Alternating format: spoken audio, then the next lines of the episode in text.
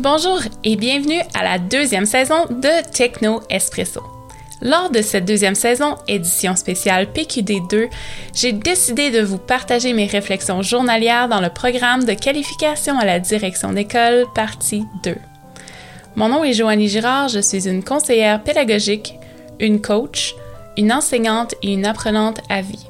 Dans le futur, je serai aussi probablement une direction d'école et je voulais partager mon parcours avec vous l'amélioration du rendement, l'art d'enseigner. En tant que leader scolaire, nous sommes responsables de l'amélioration du rendement. Mais qu'est-ce que ça veut dire? Qu'est-ce que l'amélioration du rendement? Qu'est-ce que le rendement?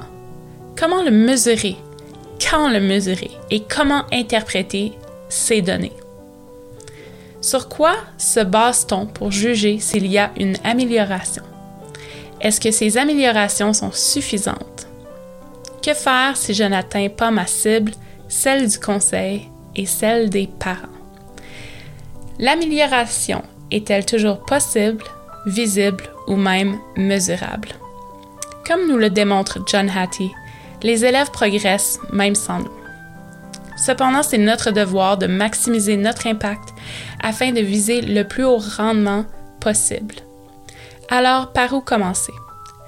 Plusieurs vont critiquer la recherche, dont celle de John Hattie, en disant que les données, ça donne rien et que l'essentiel est invisible pour les yeux et ne peut pas être mesuré. Ce qui veut dire comment puis-je mesurer une relation, la passion, les conversations, l'engagement, la motivation? Honnêtement, c'est aussi ce que je pensais avant de lire le livre Visible Learning. Ici, je dois vous dire que malheureusement, la version en anglais est meilleure, parce qu'elle explique ce qui n'est pas visible. Et ça, c'était mon coup de cœur. Par exemple, si je suis direction d'école et que mes élèves proviennent d'un milieu socio-économique difficile, ça va avoir un impact sur leur apprentissage.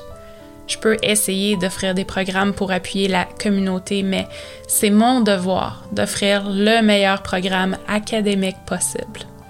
Donc pour se faire pour maximiser l'apprentissage, je dois me baser sur ce qui a le plus d'impact. Par exemple, la liste des facteurs pour la réussite scolaire de John Hattie. Même si une stratégie à haut rendement, par exemple la rétroaction, a un grand impact sur l'apprentissage, ça ne peut pas être utilisé seul.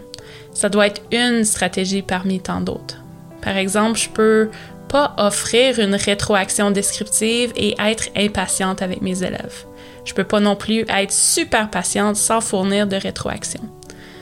Je veux tenter de maximiser mon impact en choisissant un ensemble de stratégies à haut rendement selon les besoins de mes élèves. Idéalement, en tant qu'enseignante chevronnée, je vais me baser sur une pratique réflexive qui va prendre en compte mon cheminement et celui de mes élèves. Ça demande beaucoup de travail. Comme nous le démontre la situation actuelle, ça me demande aussi beaucoup de flexibilité et d'adaptabilité. C'est pour cette raison que l'enseignement, c'est un art et non une science. Donc, je vous dis merci pour votre écoute et je vous invite à partager votre parcours, vos suggestions et vos questions avec moi. En attendant, je vous dis à la prochaine pour une autre dose de Techno Espresso. Cheers!